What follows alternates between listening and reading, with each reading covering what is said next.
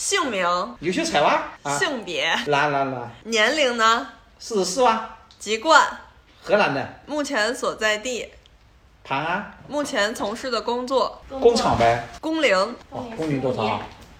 二十五年有了吧？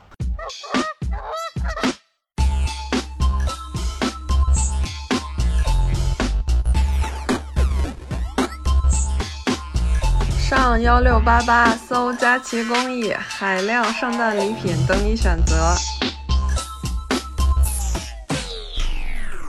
嗨，这里还还是下不来台。我是正确。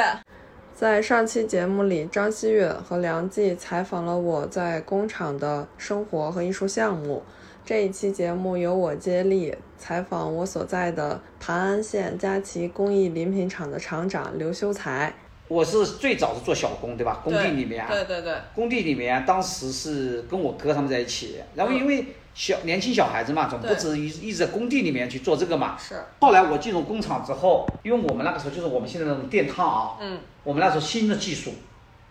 你知道那个时候工厂基本上那时候还比较原始，都是手工拿剪刀，嗯就是一一就也是像这样一卷卷面料，对吧？嗯这面料买来，先拿个印刷板，嗯印刷刷起来，然后我们那时候改革搞的电烫，嗯因为刚开始改革嘛，嗯，别人还不放心，就是像像给小批量的尝试。我们那个时候基本上是八块，也就是十二块钱一天。嗯如果说你一个月没有上够二十三天班，嗯，就补贴你八块钱一天。哦，其实我们那个部门基本上就是说，一个月上十天班就差不多了。哦，而且我们很多同事，因为我们的规规模厂也比较大，有一千一一千多人，嗯，我们这个部门的做我们这个同行的有一二十个人啊，嗯基本上就是每个月就是打打酱油的，嗯就是你就你就等到你领补贴，啊，但是我没有，你还是就是每天，反正勤勤恳恳的，很多人他跟我叫我叫我的时候啊，因为我我那个时候只有十七八岁嘛，嗯十七八岁，然后比较也比较小，别人叫我嗯好的叫我好的叫我干嘛，我就马上就把它做掉，嗯我这点还是很勤快的。嗯所以说，在这个工作当中，无形之中就给我沉淀了很多，就是各项技能，像做这个板一样的。我告诉你，我们那个厂里面到目前为止，我们这么二十年下去，没有几个人有真的懂它其中的的奥秘的，嗯只有三四个人懂。模板的技术的精髓在排版，嗯，是，是是是的，然后后来嘛就去了一个玩具厂，在哪儿啊？东阳，东阳哦，，对，在东阳很，近对我这么多年二三十年都一直在这个地区。哦，在浙江，对对对对，在金华地区，我我别人很多朋友啊什么叫我去广东干嘛，我没嗯兴趣，我又感觉对这边我感觉很熟，而且很多人都还好，我就对不会动的。然后我是什么过程呢？呃，我们然后去了那个厂，因为那个厂应应该说他挖我们的，嗯，然后在那个时候我们的普通工资大概一个月在六百左右，啊，他给我们一千一千多，我们没兴趣，我们就跟他谈。然后后来我们定下来的工资是跟他厂长一样，一个月一千二，在两千年的时候，就是按普通的工薪阶层，我们已经翻倍了。嗯嗯。一千二两千年的时候，真的还啊就是可以说的打工的话，就算很好了。对我觉，但是得，我们不满足，嗯我们就要求跟他提成，嗯然后我们就说，你的原来的板需要多少材料，这套板给我们做，我们给你多少材料，嗯，给你省出来多少？对，省出来多少，省出来的钱我们对半分。哇，过正月十五，我跟我朋友一夜没睡觉，嗯我们下午十三、十四买的材料做板，嗯，十五那个时候是我们都传统的都印刷板，对不对？是，就是他比如说需要做一一千个一个那个啪啪的一个熊，嗯他需要的面料按他的印刷板排出来嗯一千米，然后我们就让他仓库给我们九百多米，对吧？嗯然后我跟我朋友两个人一个通宵，到第二天早晨，到第二天早就是早晨啊，嗯我们两个把活做完，然后你来点，同样的裁片，我还给你省了一百米布料。哇，嗯工资我们不重要，因为我们知道，因为那个时候面料，因为像在那个年代啊，嗯我们的材料都是二三十块钱一米。为什么呢？因为那个时候材料都用的是秦人的，嗯哦，其实现在的材料啊基本都是涤，那个时候都还是秦。嗯，其实现在现在的物价便宜了，其实很多材料都已经换掉了。是是的，是对吧？所以说那个时候东西也贵啊，一个玩具几十块、上百块啊，一个大玩具，对吧？嗯我们的玩具厂后来那个老板就是有点耍赖，不不肯这么干了。哎，对，然后就一直后来嘛，就是年底说，哎呀，我给你们个红包好了，我没时间算，我再等等，再等等。后来我们也感觉到没什么希望了，嗯，后来我们第二年就不去了，那你又去哪儿工作了？然后就来了盘安。盘安哦不，因为头一年年底我盘安认识了有一个朋友，嗯一个应该是有一群朋友都在我都在这边厂里，嗯然后我就过来玩，然后我就跟他们讲，我说哎呦跟这个老板做没意思的，我说他们讲话不算话的，嗯然后不算话之后，然后他们刚刚好这边老板也需要这么一个人，嗯然后他说那你来帮我搞吧，然后我后来再说提成，我说我也不相信你们了，嗯我就直接开价一千八，可以，你出得起我就帮你干，出不起我就不干。嗯嗯是，然后然后我就在盘安这一待就差不多待了，二十20年年了了，得有啊二十年了。对，那你开始，那你是怎么开始创业的呢？就是你是怎么完成，就是从做打工到创业这个步骤的呢？嗯，应该这么来说吧，因为我们那个时候啊，嗯我们在那个时候虽然我一个月有一千多块钱一个月，对吧？但是呢，就是感觉到啊，做生意好挣一点嘛，对，肯定啊，因为我们因为说句难听点的话啊，因为现在的人只要不要你太懒，对吧？嗯，基本上钱还是好挣，然后就是说也比较比较就尊重人权的，对吧？是是就是说，呃，你说我不干了，或者我有什么问题，对吧？基本上你提出辞职了，你知道吗？我刚出来打第一份工的时候，我们那个时候人要人要离开那个工厂都偷着走的啦，跑的啦，为啥呀？不让？不让。那你那嗯像我们像我告诉你啊，嗯我们那个工厂有一两千人，啊我们都要靠到最后面一栋是宿舍楼，啊晚上保安都是在后面草丛里面趴着扔包的啦。啊！就怕你想走，你走不出去的，都是把包扔到外面去，啊哦你，工资你拿不到，还还要你行李都拿不走。那不是打黑工了，等于是在那个年代，真的就差不多这样的。九几年哈，对，九几年嗯，那他会扣你身份证什么的吗？忘记了，好像不扣身份证不扣，但是他就不让你出去，嗯就是一个工厂比较大的。嗯，像那个时代，好像我们都习以为常了啦。是。啊那会儿比较混乱，对就是对对刚对改革开放完了以后吧，什么事儿都有，什么事儿都出现。你可能没经历过啊，我肯定没有。对我我们经历过，比如说我们从荷兰到浙江来，嗯，我们一路上就是吃饭啊，在那种黑店吃饭，你吃不吃都这么多钱。就进去就要钱。对，那个时代就是这样的。弱肉强食，感觉。哎，你你可以去，就是从我们从，应该说北方啊，嗯北方到浙江来的，路边都是有那种什么大排档、大排档，嗯大卡大大车把你往里面一拉，进去门一就给你关掉了，哦，你车上的人必须全部下车，然后就把你赶到一个餐厅，没吃饭你就走不出去，十五块钱、二十块钱必须要交的。还那你那就很贵了呀！你现啊对在呀一个月工资才一千二了，对呀而且你一千二已经算是当时非常好的工资了。对呀、对呀、你像我们在九几年出来打工的时候，那个时候一个月两三百块钱、四五百块钱，就基本上都是这么一个状态是，啊然后一顿饭十五没了，啊。对，最少十五十五块，嗯，太夸张了。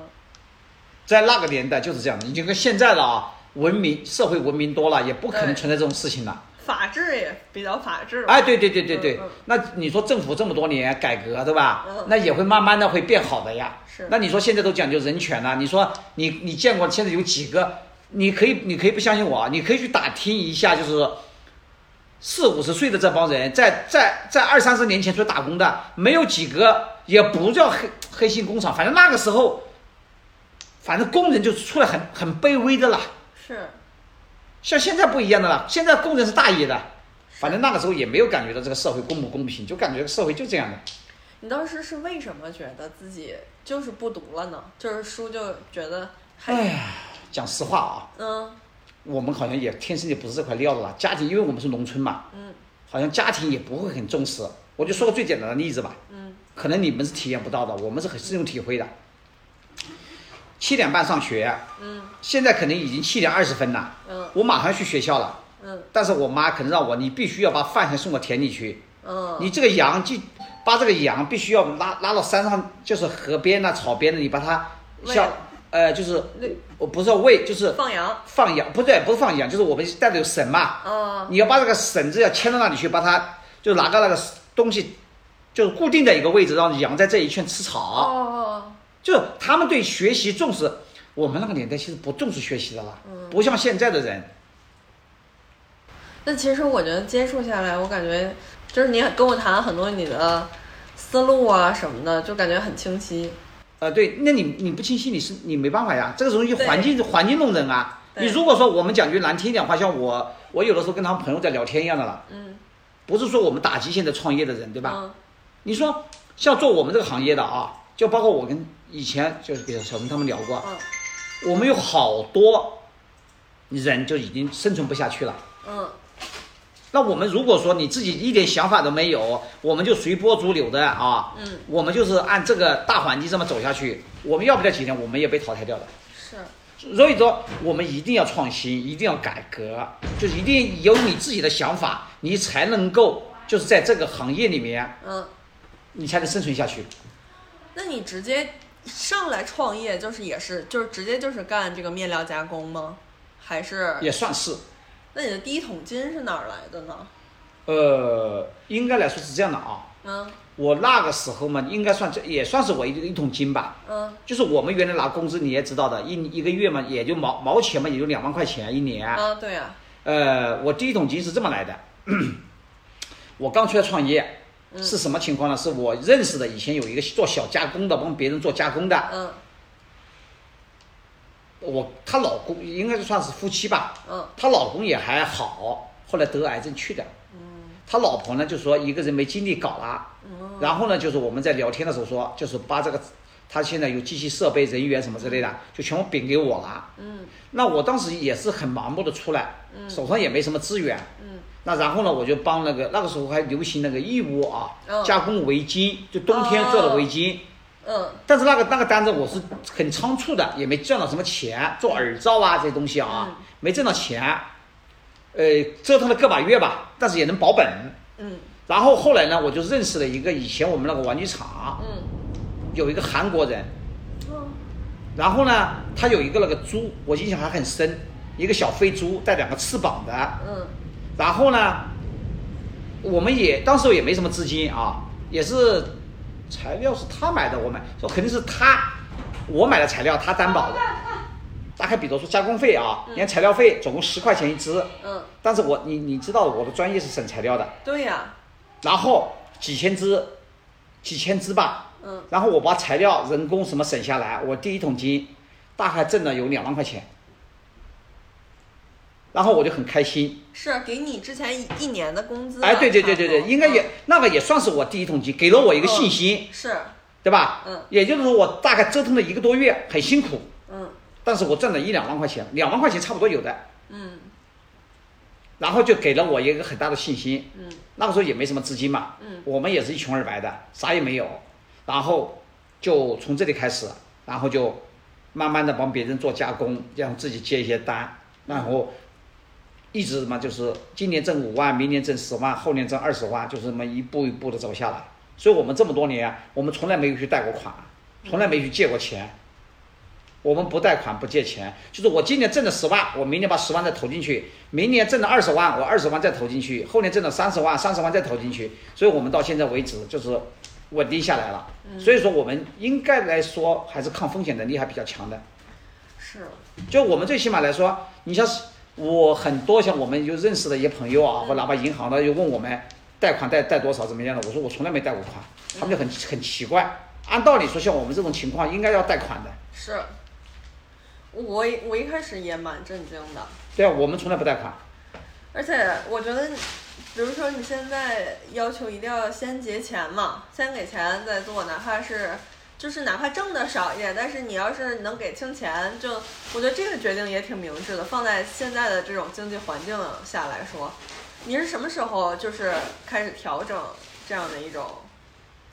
二零年还是说去年？呃，应该来说，在两千年、两千零一年，我们就慢慢有这种感触了。嗯为什么呢？因为现在我们现在就是说，我们一条产业链一样的，嗯原来是大家都能好好挣钱，因为人必须要看得远一点，你不能说只看明明天或者是说下个月，嗯你最起码看到看懂明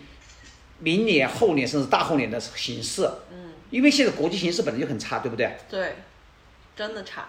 国际形势很差，嗯我们根本就不知道我们的客户或我们客户的客户或者我们客户客户的客户，你根本不知道，因为我们上面有三四个环节，对吧？嗯你根本就不确定哪个环节会死掉。是。但是如果一个，比如说前面有一个源头死掉，这一条链上下面所有人都遭殃，肯定的，嗯肯定的。是，小单子无所谓，嗯对，大单子你一下，我跟你讲，不死也让你吐血。真的，现在咱们厂内大概的一个产能规模是多少？两千万左右，两千万左右。其实我们这几年就一直就徘徊在这个水平，嗯所以我们现在为什么我说我们想办法要改革呢？嗯就是我们这个坎儿已经迈不过去了，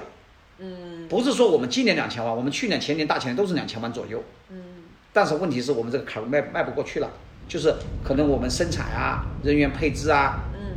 对不对？啊之前一直是逐年升高，但对是到对对两千万以以来就是就升不动了，嗯升不动了，那所以我们现在就要改革，就要来改变方式。你想你想怎么做呢？准备？呃，我想的想法是这样的，让每个人都去，就是相当于我们是说句通俗一点啊，嗯我们就以整个工厂的业务来说是一块大蛋糕，嗯都会有一点，就是一个蛋糕就所谓利润吧。嗯原来可能我一个人吃了百分之七十八十，嗯但我现在只吃二十，嗯剩下的百分之六十都都分给大家的人，嗯要让他们有动力来做这些事情。嗯如果一个厂啊，如果想有有活力的生存下去，嗯你必须要让所有的人都能挣到钱，然后让他们有动力来做这个事情。嗯但是这在这个前提之下，还中间还是有一个步骤的，就是要做流程化、标准化。嗯，是因为你不做的话，也很乱，一定要有规矩。对，这就是大的企业，他们有，比如说有正正常的一个流程啊，嗯这是他们大厂应该就具备的。我们也慢慢的要调整，因为也不能说，因为我说的只是一个大方向啊，因为这里面有很多细节化的。你想赚两百万的百分之百，嗯你还是想赚二十个亿的百分之一，是是，对不对？对，反正我现在的想法是这样的，嗯然然后还有一个，我不知道这个这个东西到底，我是看那个抖音上面这些老师在讲课啊，未来的这几年嗯一定是以后的小厂全部要消消失掉，嗯，很容易，大厂肯定会把小厂全部吞掉，嗯要么你就变成大厂，要么你就死掉。嗯因为我我我我你知道了啊，我在两年前，其实两在两年前我都开始在布局，就是想做定定制化、嗯小单化、对个性化。对我感觉这是个趋势，是，大家都都认为以后的人会越来越富裕。嗯中国的就是贫困线已经脱全部脱贫了，对不对？嗯我们达到了个中等的富裕家庭了，对吧？然后人年轻人会更加的追踪个性化，对吧？对对对，但是通过，这是我两年前的想法，但是我明年今年我听到各种小道消息、报道各方面消息说，其实现在很多人在返贫，嗯，是的，因为这个东西，年轻人想消费，他有这个有这个条件，有这个能力，但是口袋里面没东西。是。其实思路无非是要么做大做强，要么做小做精。对其实做小做精对经济环境的要求很高。对嗯，你现在就是这个东西，它不是属于生活必需品的范畴。你要想做精的话，就得很精，而且得得有那种，你又得赚得到钱的话，就我觉得就是对于现在这个经济环境来说，也是挺麻烦的一件事儿。对，对你你这分析也很对的，嗯是这样的。因为如果说我们中国的经济每一年在百分之五啊或者百分之八呀一直增长，老百姓都全部安居乐业啊，嗯所有的人都想走成那个中等的富裕家庭，对吧？嗯，我们这条路是很好走的。是，但是现在很多经济专家都在分析，最近那个最起码在五年五年之内是看不到希望的，是，甚至有可能十年。嗯因嗯为所以说这个里面就对我们提升了一个挑战，所以你眼光一定不能看到明年，其实我现在生意挺好，嗯，你也有感觉对吧？咱太忙了，对呀、啊而且我定制化的东西很多很多，嗯但是我现在就感觉到我这样不对的，嗯，懂我的意思吗？是，所以我现在又在有一个想法，你记得我上次跟你提到机器对吧？嗯，记得记得，我可能我能把一个产品做成极致化，嗯，这我样，这个产品就挣一分钱，嗯，但是我一年能出十个亿对，让别的厂都来跟你买，啊，可以。对，那比如说，我就像你你呢，比如说像我们就是说这个最最便宜的帽子对吧？是，我我的目标就挣一分钱，嗯我让跟我竞争的人全部干不下去，嗯，对呀，这是其一对吧？嗯其二，我可以做它的上下游，是。你对这儿已经够便宜了，他那儿做不到你这个价儿，那不如从你这儿买着呢。哎，对呀、嗯，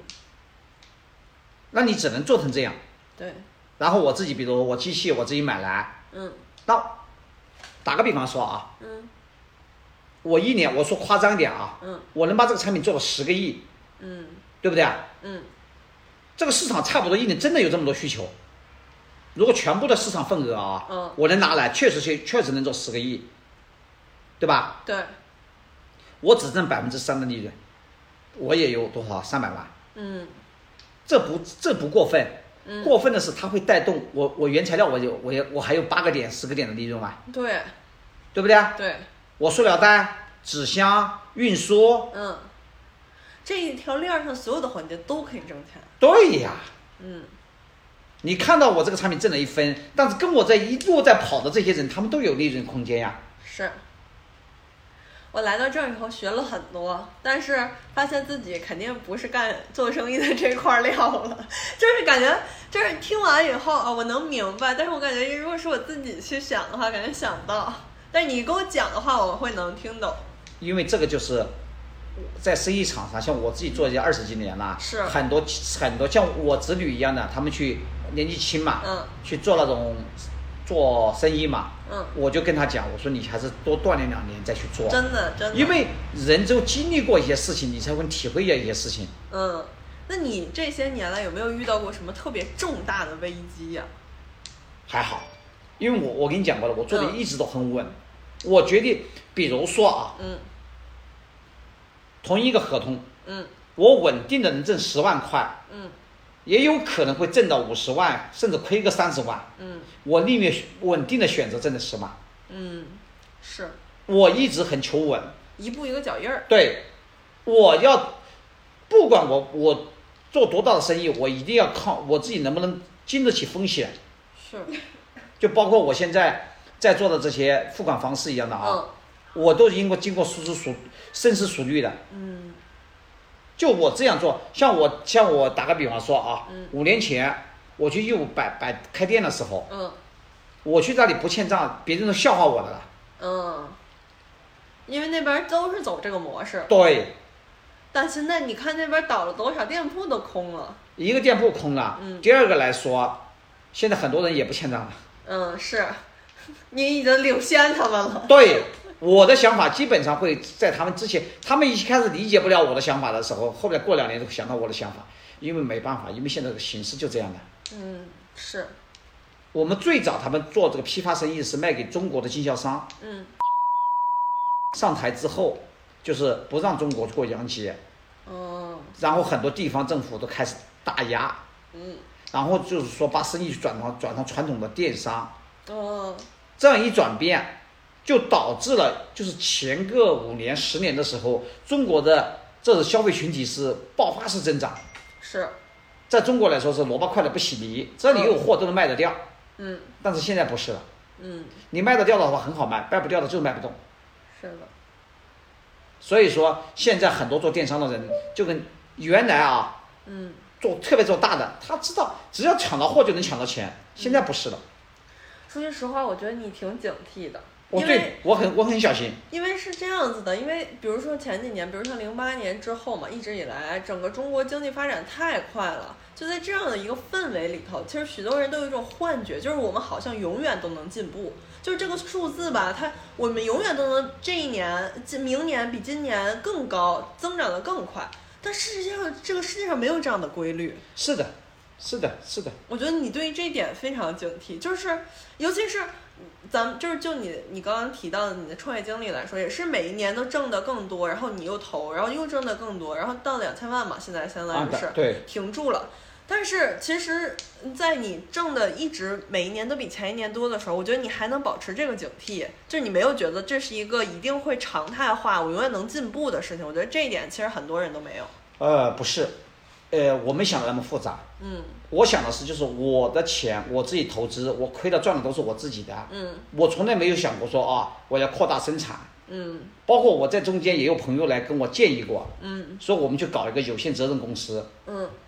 反正就是买厂房、买地、扩大规模，找更多的人，就是把整个加杠杆的做生意。把摊子铺大。对，嗯然后嘛也建议我离婚离掉，反正你就是光棍儿一个，做成功了自己的，做失败了，反正老婆孩子全部分家分掉，我就是一个人，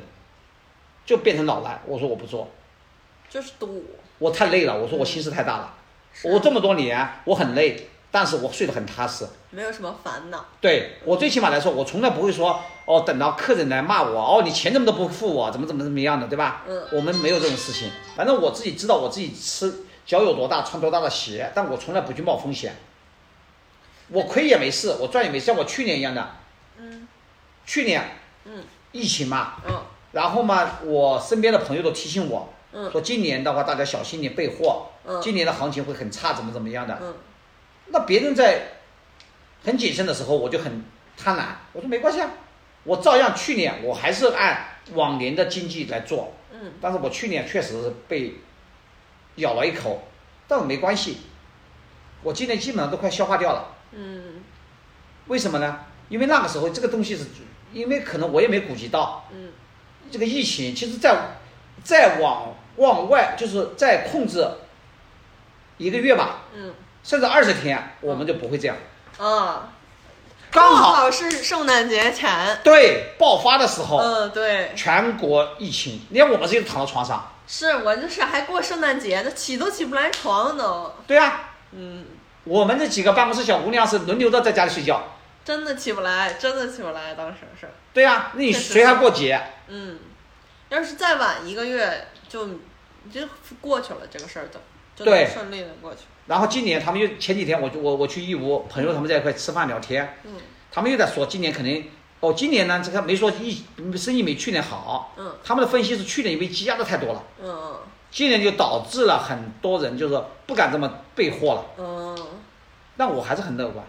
我说，那我你们不背我背吧，我不怕死的，因为我就算去年存个一百万、两百万，对我来说也没有什么大问题。因为你底盘儿稳，我觉得对对对，你这几几个大的方向的决策，导致你的底盘儿很稳，所以有一些上面的轻微晃动吧，不影响你这个整整个建筑的这个结构，不对影响这个稳定性，对呀、就无非是你能盖五层还是盖六层的事儿，但它不会塌。对，嗯就是我今年哪怕因为我这今年我不挣钱嘛，我挣的钱全部压到货里嘛，也没关系。啊嗯我厂房又这么大，对吧？快一万个平方啦，对吧？做我们这个行业的，我还是那句话，我我我很自豪的啊。嗯所以我有的时候我有客户来啊，干嘛的，不认识的啊，嗯我就建议他们就经常去去车间里去转一下是。为什么呢？我就很自豪啊，我感觉到像做我们这个行业的，能超过一万平方的工厂没有两家，是懂我的意思吗？嗯我们自己的，比如比如说摊布机啊，嗯我们的裁剪裁剪裁剪房啊，我们的所有的配套啊、仓库啊，都是规模化的，嗯这就是我我我引以为傲的，嗯，知道吧？明白。所以说，我我我以前跟他们聊过嘛。我哦，还有一个问题就是我我告诉我刚才跟你讲啊，嗯为什么来说我在义乌我不欠账，我生意比他们我年年在增长，嗯为什么？因为我我我不是我自己吹牛啊，嗯我已经物色到了，物色到了什么呢？嗯因为我们是正儿八经的工厂，嗯我们你看我们仓库的材料，我随时都几十万上百万存在这里的，嗯我很多材料百分之七八十我都有现货的，嗯，对不对？啊对，就是你今天跟我讲要三千个帽子，只要是常规的啊，不要绣花、印花什么标志的，就是常规的一个帽子。你今天晚上跟我说，我明天晚上就可以给你嗯，就已经有这个货了。啊，不是有的，不是一个是有的货，就是我没有货，也可以现裁，对呀、直接裁，裁完了缝，缝完了粘，粘完了包就完了。对呀、对，就像我今天晚上，就我现在七点钟，嗯现在七点钟，我现在排上去裁，嗯我今天晚上裁好，明天早上拿给工人，拿给车缝车，嗯他们一边车到明天吃，一边车到吃中午饭就有很多车出来了，嗯，翻过来一边翻这边一边练帽球，一边就可以包装出货了。对，这个时候是什么？这就叫效率。嗯我为什么以前我跟你讲实话，我不太注重工人，嗯我现在这从特别是从去年我自己改革，我今年一开始我就很注重工人了，嗯，所以我就跟你讲，一定要以工人为中心，注重工人指的是什么？怎么注重呢？那就是对硬吗硬，呃，说通俗一点嘛，你是尽量提高他们的待遇吧。是是，因为我之前也听到嘛，说返工也会给一点儿钱啊之类的，我觉得啊，对挺，好因为我就这么想的，嗯反正就是说，真的做不出来就加给他们，嗯就是说，如果一些不是特别过分的，就差不多就满足他就好了，没关系的，嗯因为我们是靠他们挣钱的，是对吧？嗯你去善待工人，就善待自己。是我现在的想法，我刚才跟你讲了，嗯以后我一直在，我不是你肯定没有不一定听得到啊，嗯我一直跟他们强调的就是说，只要说把我品质做好，速度做出来，嗯一点小问题都给他们没关系的。是我听只到听到好多回这个话，对，嗯就是我现在给他们灌输的理想，就是我们现在要靠这些人，就是把我们的队伍加大，然后我们要的特色就是质品量质好，嗯速度快，嗯对吧？嗯就可以了。利润我可以降低，就原来我的底线，打个比方说啊，嗯卡了十个点，嗯我现在只卡五个点就够了，嗯那五个点都给他们吧。嗯到最后我可能三个点、两个点都可以。我我告诉你实话啊，我有这个梦想。如果我打个比方说，这可能是一个梦啊，嗯不一定实现。嗯就是我我就就就开个玩笑。但假如说我们一有一年，假如有一年一年能做到二十亿的时候，嗯我赚一个点就够了呀，是我赚零点五个点就够了呀。嗯我甚至说我一分钱不赚也行。嗯那你告诉我，那你你有病啊？你一分钱不赚？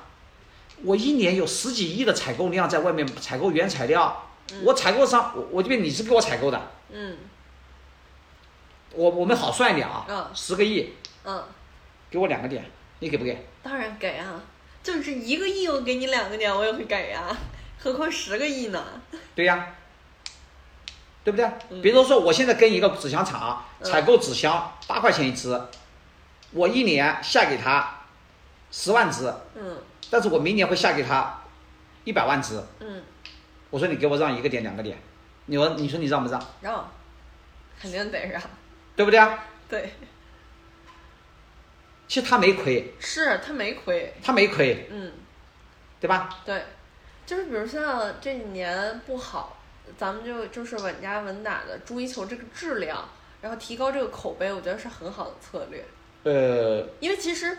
义乌太多干这个的了，是的，是的竞争太多了，是的，包括你也一直在淘宝啊幺六八八上做广告，参加一些新鲜的玩法啊之类的，嗯我觉得也都是一条路。是的。嗯所以说，我现在的想法就是很很简单，反正我现在，因为所以说我们为什么不重视运营推广啊？嗯花钱砸就行了。嗯因为我们没那个精力。我现在最大的心力就是我自己有的时候也可能跟我性格有关，还是什么文化程度有关。我老是感觉到什么呢？可能就执行力不够，啊，你执行力还不够啊！呃我感觉不够。我要有你执行力，我感觉我早就成名 啦，真的。没有，我因为我我现在想的很想，我本来很想上系统，反正我现在就是想跟大家，我们还是要继续加人，然后嘛，继续的把这个摊子给它铺大。嗯，反正是我最我最终的梦想就是我会赚的越来，呃，不是我赚的越来越少，嗯而是我会把体量做的做大，我会把我自己赚的钱的比例降小，嗯剩下的都分给他他们。是因为我我因为我我自己深知道，我刚才跟你讲了啊，嗯我深知道按我自己的能力，我可能赚个一两百万对我来说是一个坎儿。嗯就已经到顶峰了，嗯转不动了。你就让我一天一天二十四小时不睡觉，我也有我也就这个点能耐了。嗯所以说，我现在就是说想集中大家的所有的人的资源，嗯对吧？是我做二十个亿的是开玩笑的，嗯但是我做一个亿还是有希望的。那我也觉得一个亿还是有希望的。对，这就是我我那个梦是开开玩笑的，这个梦是可以做做的。是这个梦还是比较切近的。对，那如果我的梦想就是有一天，我曾经跟跟他们我身边开朋友开玩笑啊，嗯我的梦想就是，我现在打个比方说赚五个点的纯利润，嗯等我做那个时候我只赚一个点的纯利润。嗯打个比方说，我就告诉我所有的我们这这这个团队的人，嗯，反正我就赚一个点嘛，都给你们。是厂里面事情我不管，嗯那你说你不管你不会乱吗？所以我们就要搭搭建一套行之有效的一个系统，嗯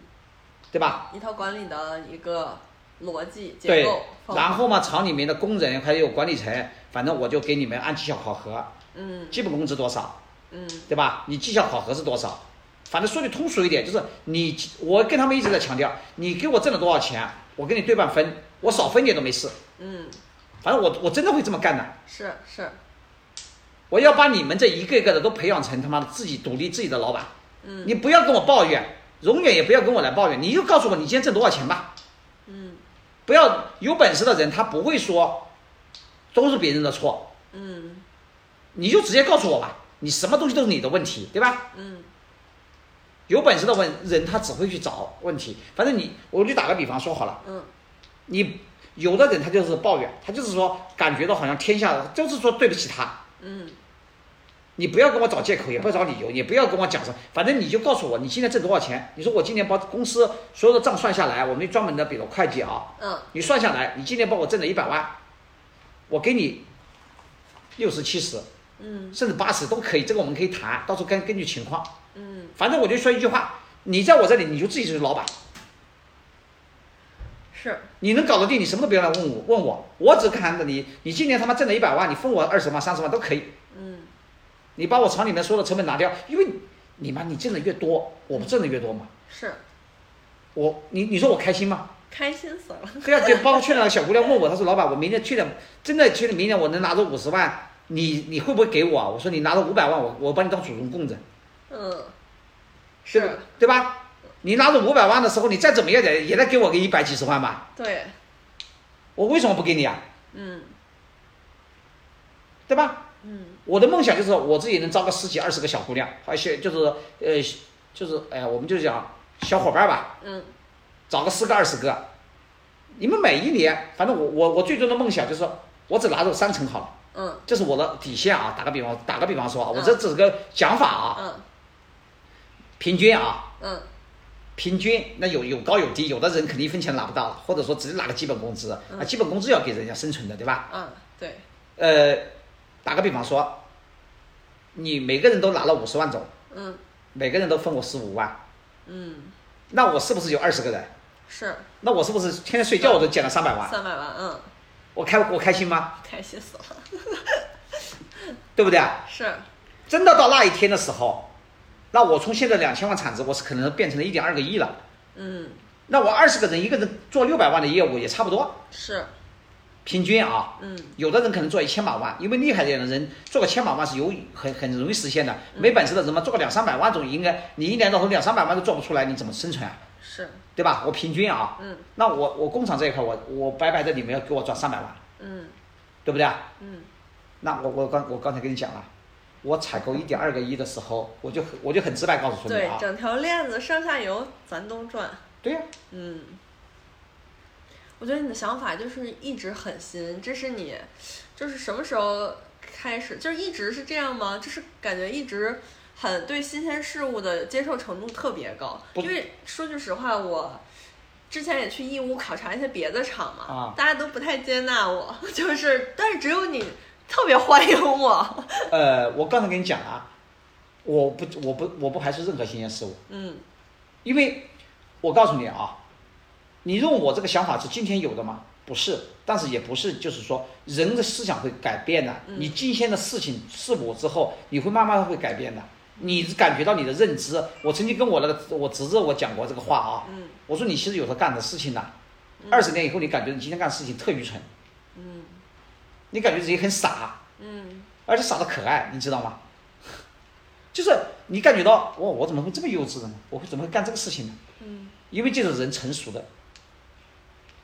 因为我接触不同的人，接触了同不同的事物，你才会有不同的认知。嗯，我我我也不说你是错的，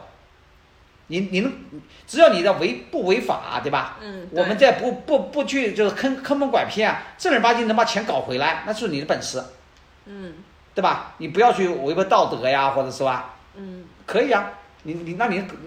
人民币搞回来就好了呀。你能每个人活的，那也没有说很多事情就是一定是对和错，嗯对对吧？有的东西很难讲这个是对还是错的。对，反正我的梦想就是这样的，我的现在的梦想就是说，我希望我这里能招到一帮志同道合的一群小伙伴儿，嗯然后换句方式来说，我就想变相的给你们自己创嗯业，然后你们赚到钱了分我一点股份，就这么简单，嗯这就是我的将来的梦想。然后我厂里面工人也会就是说按现在的啊，比如说二三十个，对我要变成了一两百个、两三百个，嗯但是呢，相对应的福利条件都会给他们就是全部再提升上去，嗯正规化、规模化，福利也提上上去。嗯因为我们现在，就像打个比方说，我们现在做了什么叫降本增效，对吧？对，其实我们这里面的有很多的降本增效的路可以走的。比如呢，呃，那就不好讲了，商业好机密讲，就好讲，别好讲，好讲，好讲，好讲，没关系的。我我没有那么，我不从来做事情，我做客户干嘛的？我朋友我都不常掖着的，这个我感觉到没有必要的。嗯我就很简单的一个道理。如果我们这个厂里面，如果一年到头能做到不返工，最起码可以省二十万出来。哎呀，对呀，我有的时候也在旁边看着，我也想说这啊个，，对对对对，对不对？对，如果说我们能够把，你知道我现在还有一个大胆的想法是什么想法吗？嗯我感觉我们昨天我在跟我同事在找了个样板，我感觉好烦。呃，数据化，对，嗯，要是能用系统数据化，我对一呀直在想，其实我来到这个旁观了一下，其实我觉得就是有的时候老是做一些重复的工，对，而且很累，很累，而且不是没有效果。而且关键你是说他懒，他偷懒了吗？没偷懒。对也没有偷懒，人对，人很忙，很累，很烦躁，啥哎效果没有。对你要是让人家返工，那情绪一下就上来了。有的时候大家发生一些争争执或者不愉快，都是因为这个。对，嗯，这个就需要我们改进的地方，是，你知道吗？嗯昨天我在跟我我在就是我们以前有一个树群的板啊，嗯找不到，我们小姑娘还在那里，哎呦，怎么这这找不到找不到，在这里发牢骚。其实她为了找这套板，可能花了有的时候可能找了一个小时，有可能找了找了好两天，就不是说天天找，啊嗯，看着就找，看了就找，找了之后又丢哪里去了，然后过过两天了，又发现哎呦这个东西还没找回来，又去找，就花了很多时间成本。嗯我所以我就跟他讲，我说能不能我们这个搞一个扫描仪一样的，按编号排起来。是可以下次直接就是点出来，在某一个格的第几行、第几格、第几排，嗯，对不对？对，因为这些东西我们都可以把它作为降本增效的一个方法。嗯是，你看，像正规的工厂，像我们都没搞什么。我告诉你，你你你可能你我不知道你知不知道啊，也可能你不知道。我去年你知道我很想，想干什么你知道吗？我不知道，我准备想花个十几万，请一个人来帮我厂里来搞五 S 或者九 S、八 S 这样来搞那是啥？规划化管理。哦，我明白了。但是我朋友叫我不要搞。嗯，我觉得目前可能还不太适合。，对，嗯，就是第一我两千万，对，他说你要超过五千万、六千万，你不搞也得搞，不搞是你会死对，那会儿你那那会儿就不用别人说，你自己就得请了，啊！不不不不，就是你不请，你那个时候不请的话，你会死。真的是。嗯，但现在我觉得可能只需要稍稍的改进一点对点儿就行了。没有，我的梦想，啊我刚跟你讲了啊，嗯我的梦想就是想让工人，反正他们现在也有足够的尊严，对吧？我们从来也不会说虐待他们，也不嗯会是说去去去体体罚呀或者怎么样的啊我觉，得都是是大家都是自由的，对吧？都对嗯是都有人权的。我想做什么呢？把他们的福利提高。嗯就是我今年，我刚才跟你讲了，我可以拿出，比如说我拿出百分之，就是纯利净利润的吧，比如我我自己今年能挣一百万的，嗯那我可能只要三十万，这七十万全部给作为公司的，给他们福利也好，所所有开支好，我少挣没关系。嗯对我来说，我的梦想就是希望把厂里面做的正正规规的、漂漂亮亮的、干干净净的，嗯这就是我的梦想。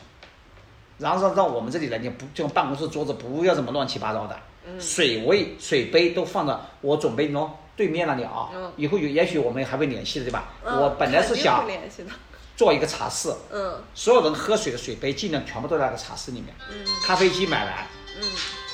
对吧？我去年本来要买的，嗯就是说把把把把那个咖啡机买来，你你去接一下，考虑一下，有事情。然后比如说我想把咖啡机买来，然后呢让工人都是很有尊严的、很舒服的啊，嗯赚他的钱，就是所有的流程不要是重复的做一些工作，太累了。是，哦，我现在拿下来，你看对吧差不？多工了厂呢，我们也把它做成正规一点的、嗯标准化，然后嘛，就是成本可能会高，我心目中是准备高的。嗯，我觉得是是能就是符合预期的一条道路吧。对对对对，就是因为我们在做小单定制，因对为对，就是你一定要规范化、数量标准，嗯要干净整洁，呃，就是不要浪费什么，反正就是一系列的全部做好。我感觉我想来做这一套，嗯，因为其实我来之前其实不太了解具体工厂是一个什么样的流程，也不太了解里面这些成本什么的。但是我现在就是在这边工作了一段时间嘛，哦也就也是一知半解。但是我觉得，因为比如说大家的工钱计件什么的，其实都是以分啊、毛呃就是毛啊为单位的。那其实细节非常重要，是的就你只要细节上稍微出一点点错，你这个钱就白花了，对就又浪费了，就又出去了。对，你这个整个利益就又下降了。然而，其实这些钱，这些钱就算哎，就是说，哪怕是说给工人也好，还是说我们留着进行下一轮投资也好，其实都更更更实在，更有意义。是，的。嗯有可能的话，我就是在现在在在有个思维方式。本来我现在思维我感觉我挺好的，就是我现在很难做成的。我不知道我我可能能力不行，我的成能力是什么呢？全车间啊，嗯弄得干干净净的，标准化。嗯需要做哪个东西，嗯我就把它材料拉过来，嗯流程做了多少，嗯每一天每个工人做了多少，全部都电子化考核，嗯，就是你做了多少都很标准的，是合格良合格品有多少，嗯每一天所有的工人都是有个大的显示屏一样的，嗯都会在上面显示的，嗯都是公开化、透明化，该你赚多少钱就多少钱。嗯，你多干就多得，少干就少得。对对对对，哦就是也不存在谁说谁压迫谁，我不是说你一定要完成多少，但你少干拿的就少。啊，对对对对对对，你都是人都是要自由嘛。对现在的工厂不像我跟你讲过啊，嗯在二三十年前我们那种也不要黑工厂，那个时候反正我就告诉你吧，你想走都走不了，嗯，真是这样的。嗯我们想想想出去都偷着出去的，嗯，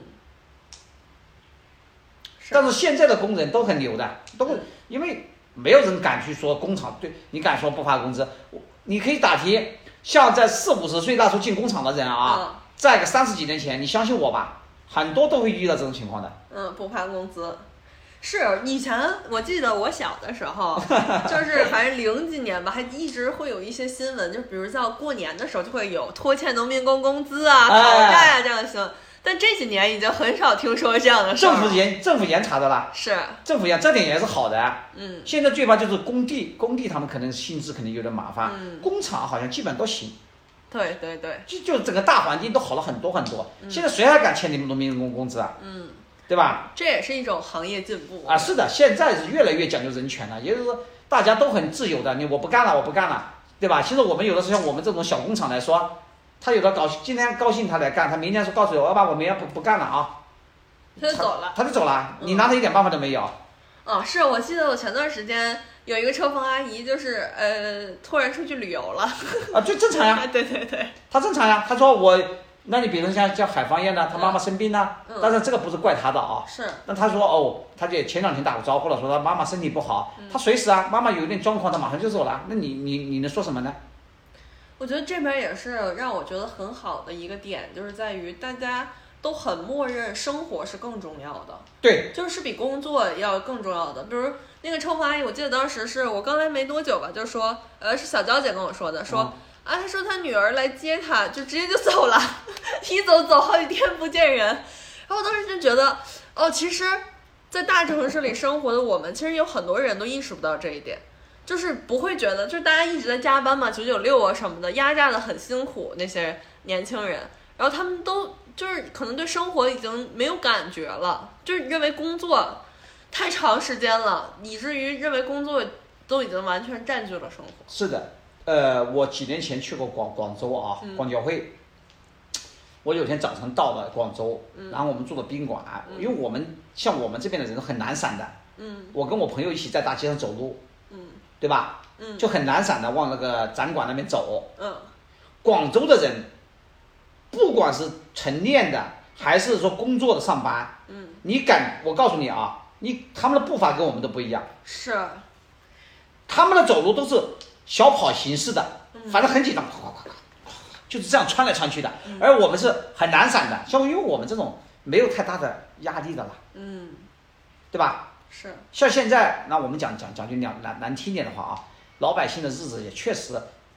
好了，好啦，嗯对吧？你说像我刚办厂的时候啊，我告诉你这么一个，你就能感肯定有感觉了。嗯我们刚办厂的时候，晚上赶货赶不了，现在已经是十点钟了，嗯别人都已经在床上睡觉了，嗯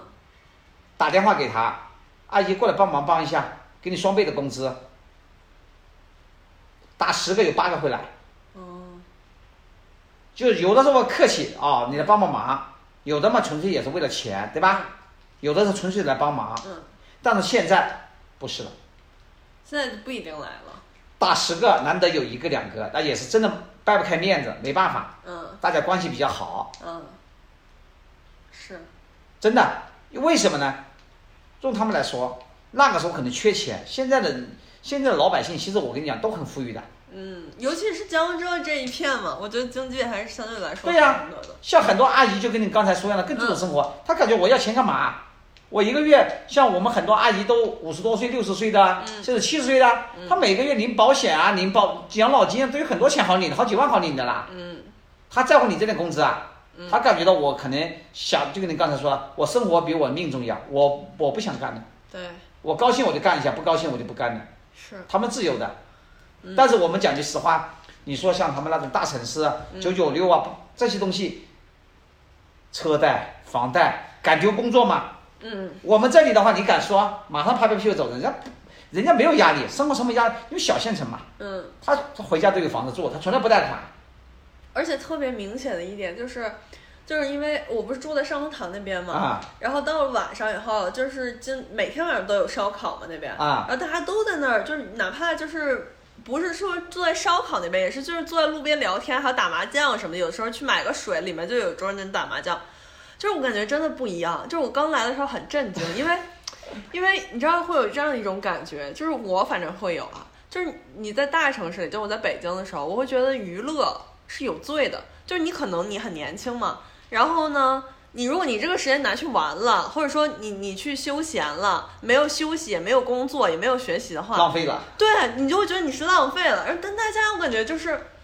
就是很正常的，就是不会觉得是有罪，不会负罪，不会有任何负罪感。是的，我来了以后觉得很很蛮震撼的，因为我在城市里真的，嗯，在北京好长一段时间就有一种坐牢的感觉，就真的会觉得压力很大。然后就你你会觉得，啊，如果你现在玩了，那么别人可能他会超过你或者怎么样，是的，你就永远有这种警惕，你就始终摆脱不了这种休闲的这种享受或者是什么。你说的这个我理解，我理解，因为那个时候是明里暗里大家都要竞争。对，但是在这种小县城、小山村里面啊，大家大家都是过得比较悠闲的。是，我刚才跟你讲了啊，嗯像我们在十几年前、二十年前，我们刚刚办企业的时候，嗯那个时候我跟你讲了啊，那是老百姓缺钱。嗯这几年我跟你讲了啊，政府也还好，就是说福利呀、什么东西的都还好，然后大家也都不缺钱了。其实你发现一个问题没有？嗯连我自己都有这个思想，就是人达到一定的境界了，不缺钱之后，人家感觉到无所谓了，就是没那么大的动力了。嗯，很松弛，大家都，哎，就是感觉到人生追求的意义是什么，嗯，对不对？是，我跟你讲了，我也不想干了。嗯，准我备去西藏了。哎，我我的哎，对，我的梦想就是买个房车嘛，好像感觉也不合适，买个好一点的商务车可以住人的。嗯反正我刚才跟你讲了，嗯我的梦想就是我有北京客户，嗯我有上海客户，我有南京客户，我有合肥客户，我有比如说青岛客户，嗯对吧？我有广东客户，我每天的走路干嘛？穿的干干净净的，开台商务车嗯去各个城市跑，嗯也可以去旅游，也可以去玩。但是我的工厂每年给我产生的三五百万的利润，嗯，不香吗？香手，对不对？啊嗯，而且不用我太太大操心。为什么你说不用你来操心呢？我为什么要我操心呢？嗯，你今年想挣一百万，你要贡献给我二十万。嗯你想挣一今年挣三十万，你要贡献给我几万，是因为，你比我更操心。嗯，你操心吗？操心，对不对？嗯，你想挣钱，你就你一，因为你挣了十块钱，你才能有我两块三块。嗯我平台给你，资源给你，什么都给你，你只要在我这里填所有的资源，你全部共享。嗯，就相当于我变相的给你创业，嗯，对吧？也就是说，你买东西不需要钱的，你只需要挂佳琦怪的，嗯对，再签个字就可以了。嗯，你要什么资源都拿来了，面料拿来了，对，材料加工出来了，嗯，纸箱，对包，装你，只要安排下去就行了，嗯，对不对？是，因为你如我就打个比方说了，我让你自己去创业，那就对吧？你要创业，你要是他妈的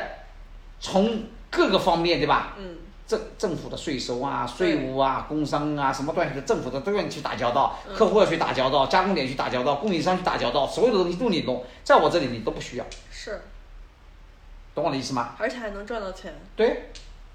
就是你在我这里一年做三十万的时候，你自己做不一定挣到三十万。是，啊而且时间成本它本身也是一个巨大的成本，对呀、你那些事情，所有的一切都是需要你花时间的，，对，就是你在我这里一年能能能够经营一千万业务的时候，让你自己去做，你肯定四百万都做不到，是，嗯，没那么好赚的，对不对？对，刚才我刚才跟你讲了，嗯，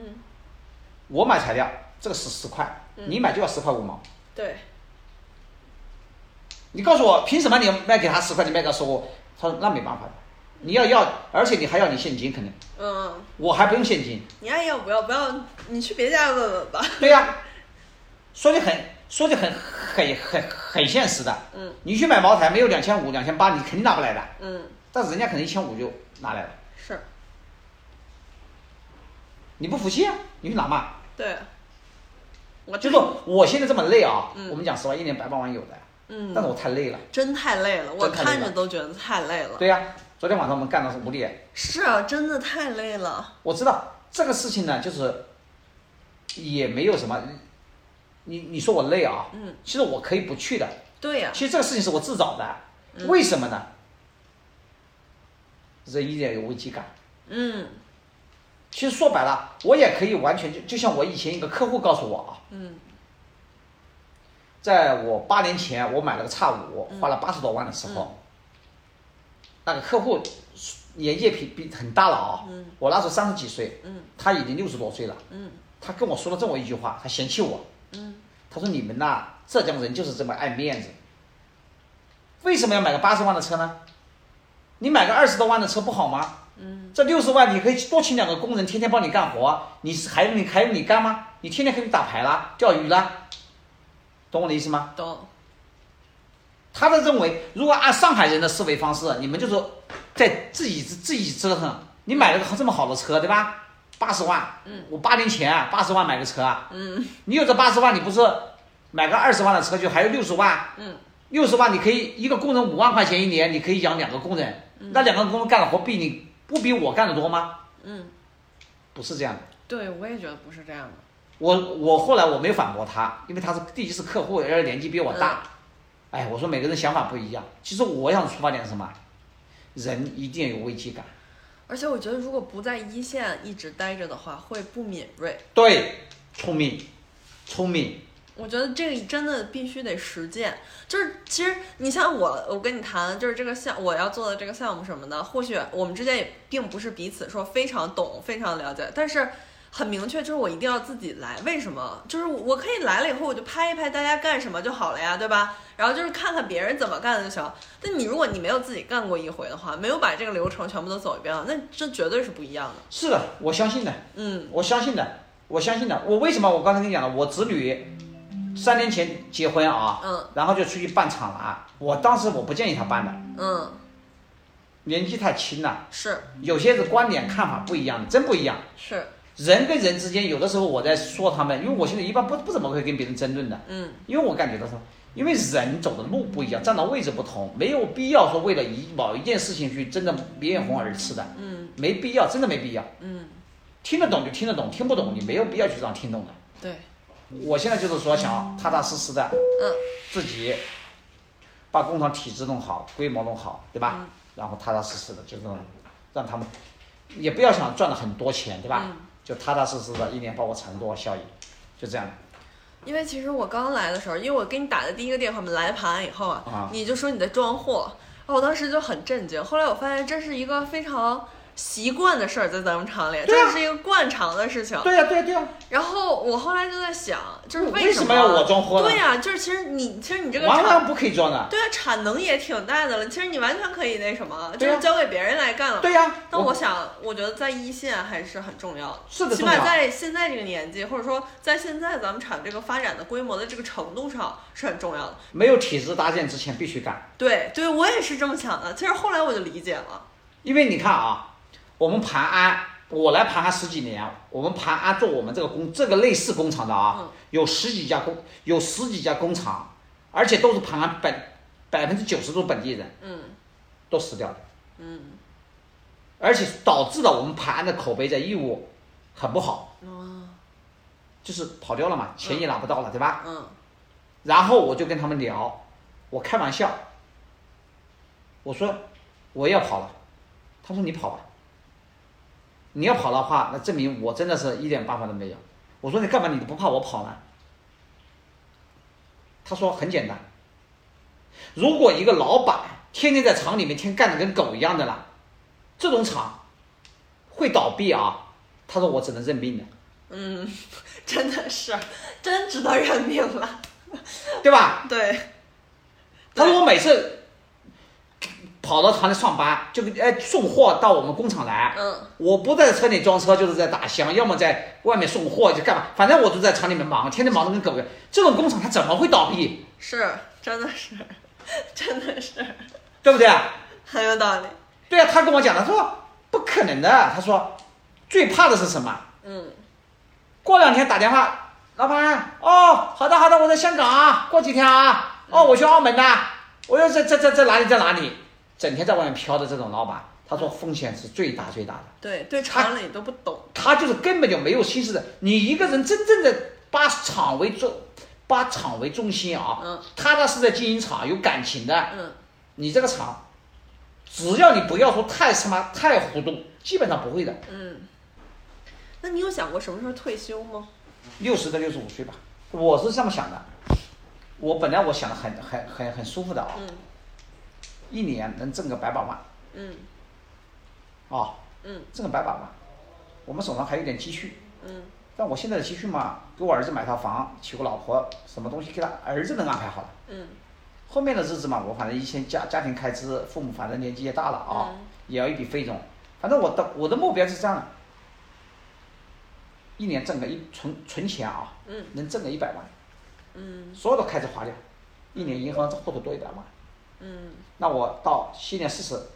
四岁，嗯我再过二六十五岁，像我们那个年纪六十五岁也不算老，嗯，不算。对，就是六十五岁，那我大概二十一年，嗯，我大大概存个2000两千万到三千万之间，就可以退了。啊、有个手上有个两三千万。嗯然后反正儿子会来接班，你自己来接；嗯不会来接，反正厂里面都是按有体制的。嗯这一帮年轻人，反正体制摆在这里，你们自己做去就好了，嗯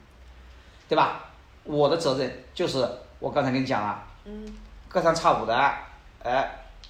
上啊上火车开的嗯，开到青岛，高兴嘛住宾馆，不高兴嘛我就睡睡车里，嗯反正我是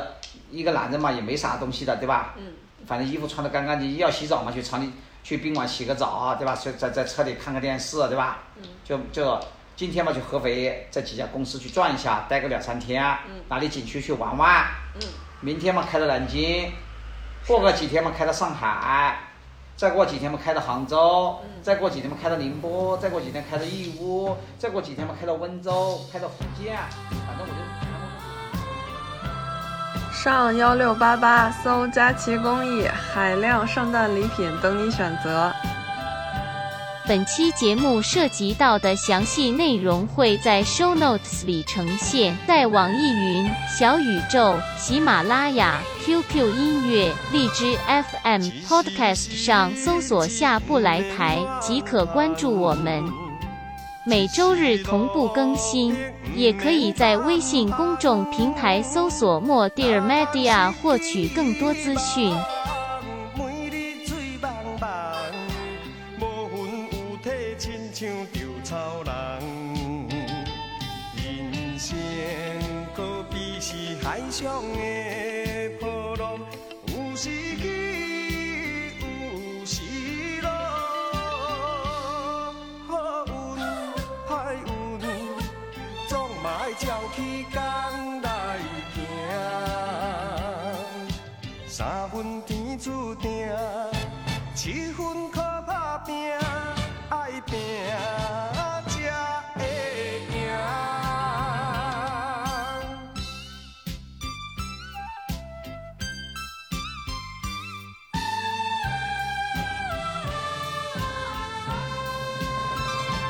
一时失志，不免怨叹；一时落魄，不免胆寒。若通失去希望，每日水茫茫，无魂有体，亲像稻草人。人生可比是海上的波浪，有时起，有时落。好运歹运，总嘛要照起工来行。三分天注定，七分靠打拼，爱拼才会赢。一时失志，不免怨叹；一时落魄，不免胆寒。若通失去希望，每日水茫茫，无魂有体，亲像稻草人。人生可比是海上的波浪，有时起，有时落。好运歹运，总嘛要照起工来行。三分天注定，七分靠打拼，爱拼